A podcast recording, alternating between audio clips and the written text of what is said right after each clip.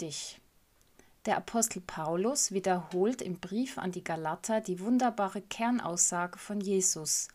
Liebe deinen Nächsten wie dich selbst. Galater 5, Vers 14. So sagt es Jesus in Markus 12, Vers 31. Ein solcher Satz berührt vielleicht unsere soziale Ader, vielleicht aber auch den Wunsch, selbst auf eine bestimmte Weise behandelt zu werden. Lieben im Sinn der Agape-Liebe meint freundlich aufnehmen, willkommen heißen, begrüßen, sich jemandes liebevoll annehmen, jemanden gerne haben, hochschätzen, anerkennen, zufrieden sein. Wie so oft steht aber auch dieser Satz in einem Zusammenhang und kann nicht einfach herausgeschnitten und nach eigenem Geschmack weiterverarbeitet werden. Der Kontext lautet folgendermaßen. Brüder und Schwestern, ihr seid zur Freiheit berufen, aber benutzt eure Freiheit nicht als einen Vorwand, um eurer menschlichen Natur zu folgen. Dient euch vielmehr gegenseitig in Liebe, denn das ganze Gesetz ist erfüllt, wenn ein einziges Gebot befolgt wird, nämlich folgendes Liebe deinen Mitmenschen wie dich selbst. Aber wenn ihr einander wie wilde Tiere beißt und auffresst, dann passt auf, sonst wird am Ende sogar einer vom anderen verschlungen. Galater 5, Vers 13 bis 15 nach der Basisbibel. Im Brief an die Galater redet Paulus Klartext. Er kämpft einerseits gegen eine engstirnige Gesetzlichkeit, andererseits gegen eine falsch verstandene Freiheit. Beide Extreme ersticken das Leben im Glauben. Paulus ermutigt erneut zu einem Leben im Vertrauen auf Jesus Christus. Die Liebe von und zu Gott, zu sich selbst und zum Nächsten sind der Schlüssel. Die Verbundenheit mit Jesus Christus macht erst wirklich frei. Vergleiche Johannes 8, Vers 36. Auch heute noch neigen wir dazu, in die Extreme Gesetzlichkeit und Freizügigkeit zu fallen und einander mit unseren persönlichen Meinungen und Ansichten zu verfolgen. Dies geschieht weder aus noch in der Liebe.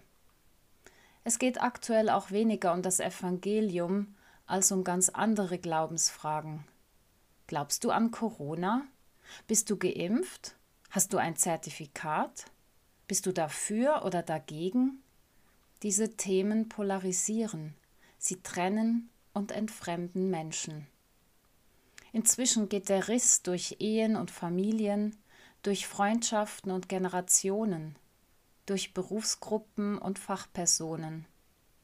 Die Thematik kontaminiert das Arbeitsklima und Arbeitsumfeld, die Ausbildungen, die Nachbarschaft, die Gesellschaft, die Medienmitteilungen, auch die Kirchen. Die Nerven werden dünner, der Geduldsfaden droht zu reißen, das Verständnis füreinander und für gewisse Meinungen schrumpft. Die Aggressionen nehmen zu. Und der Satz von Paulus passt hier wunderbar. Wenn ihr einander wie wilde Tiere beißt und auffresst, dann passt auf, sonst wird am Ende sogar einer vom anderen verschlungen. Jede und jeder denkt bald nur noch an sich und den eigenen Vorteil. Hauptsache, man kann das eigene Leben leben und möglichst viele Freiheiten genießen. Der andere oder die anderen interessieren da wenig. Doch diese Phänomene sollten uns aufhorchen lassen. Hat nicht Jesus so etwas angedeutet, als er seinen Jüngern ihre Fragen nach der letzten Zeit und dem Ende der Welt beantwortete? Er sagte, die Liebe wird in vielen erkalten. Nachzulesen in Matthäus 24 in den Versen 3 bis 14. Die Liebe wird in vielen erkalten. Nicht nur in der heutigen Zeit.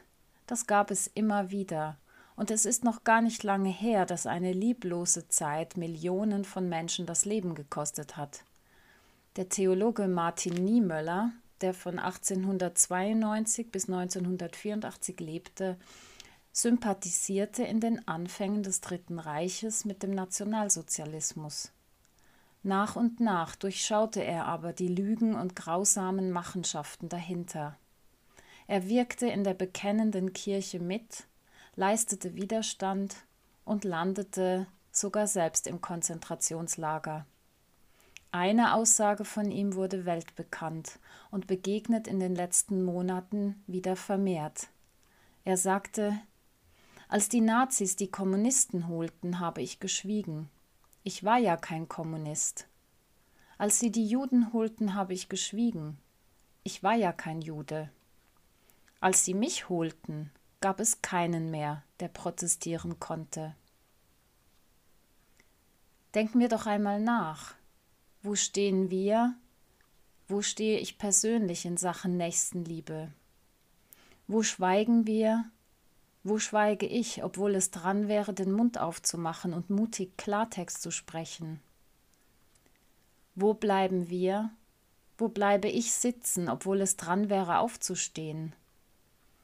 Wo leben wir Egoismus, Ignoranz und Gleichgültigkeit anstatt Einsatz für diejenigen, die geholt werden, verdächtigt, denunziert, verleumdet, verurteilt, entlassen? zum Schweigen gebracht.